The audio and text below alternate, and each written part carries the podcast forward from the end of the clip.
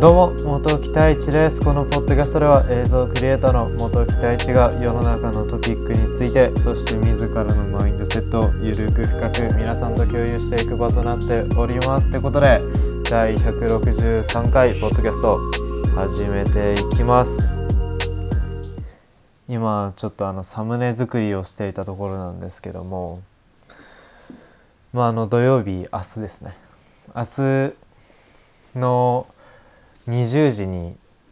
映像をまあ公開させていただくんですけどもまああの毎回言う通り毎週土曜日に、まあ、映像は、まあ、この1年間映像を公開していこうかなと思っていますので皆さん是非ちょっと見ていただけたら本当に嬉しいのでよろしくお願いします。今ちょうど西日がすごいいい感じに照っててもう夕日になりそうなんですけども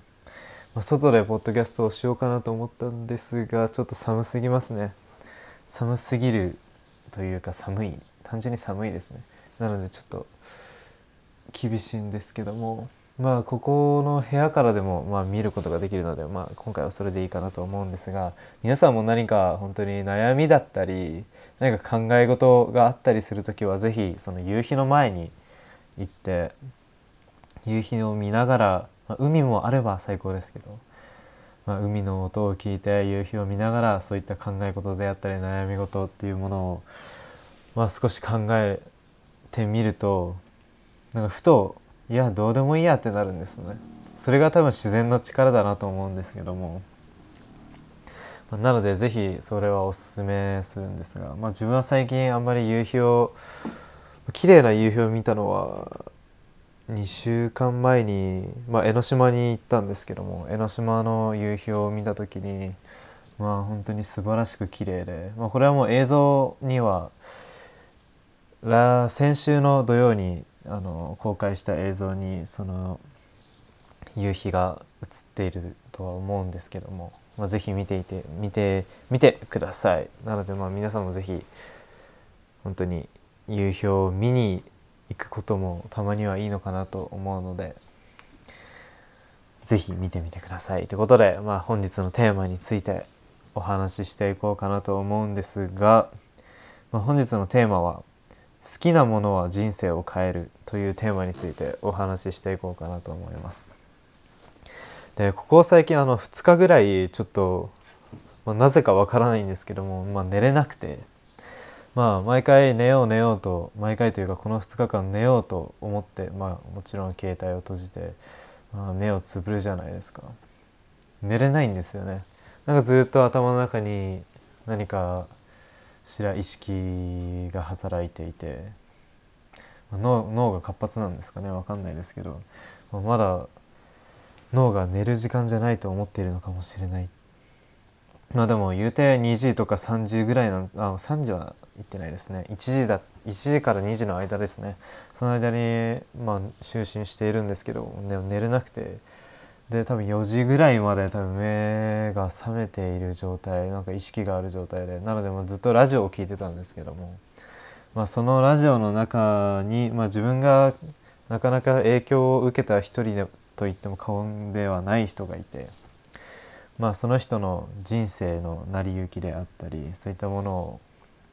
まあ、ラジオで聞いていて、まあ、好きなものは人生を変えるっていう言葉があったんですねその中に。で好きなものを絶対に持てとそういったことを、まあ、その方は言っていてで好きなものは人生を変えるっていう言葉はすごく自分にもピンとくるなと思ったんですね。それも自分はスケートボードっていうもの自分が好きなものをきっかけに、まあ、今があると言っても本当に過言ではないんですけどそれも確か2018年大学2019年ですね。大学2年生の時に、まあ、ロサンゼルスに友人と2人で、まあ、行ってきまして、まあ、ロサンゼルスはまあスケートボードの発祥の地でもあるのでまあスケートボードをやっている人ならやっぱりすごく憧れる、まあ、土地ではあるんですけど、まあ、そこにまあ、大学2年生の時に行きまして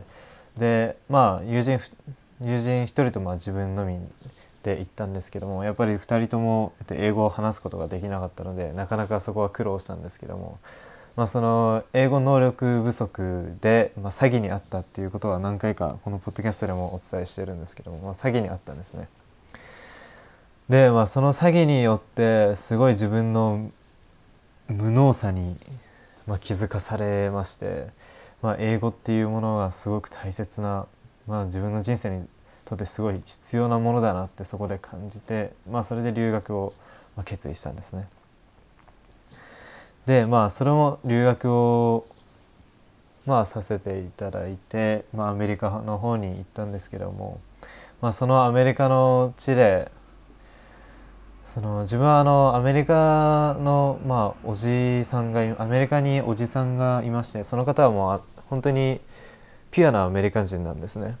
で英語しか話せない方なのでまあ自分もその方と2人暮らしをその自分が留学中にはさせていただいていて、まあ、やっぱり最初は英語を本当に全く話せない中、まあ、やっぱりおじさんがその急に自分の映像を見たいと言ってきてくれたんですね。その時も趣味で少しロサンゼルスの時から趣味で少し映像を始めていてロサンゼルスに行った以降ですね。映像を始めていて。でまあなんとなくその留学生活っていうものを SNS に上げたりはしていたんですけどもそれを見してとまあおじさんが言ってきまして。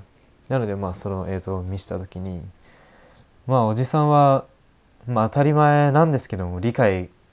できたんですよねその映像。その映像から自分が伝えたいことっていうものを言語を通さずに、まあ、理解することができて、まあ、そこで自分は映像の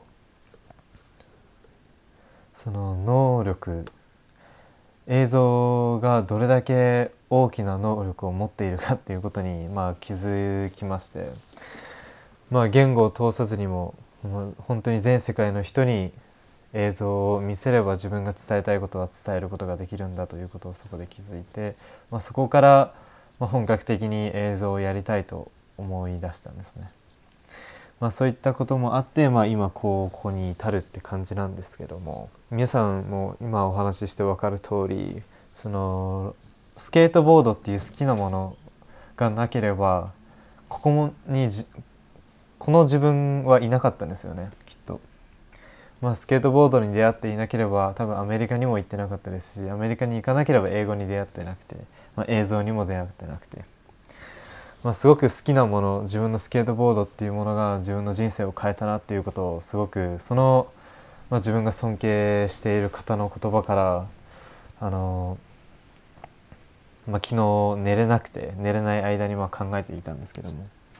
まあ、自分もそういえば好きなものっていうのは本当に人生を好きなものに人生を変えられたなとすごく感じて今回このポッドキャストで皆さんにお伝えしているんですけども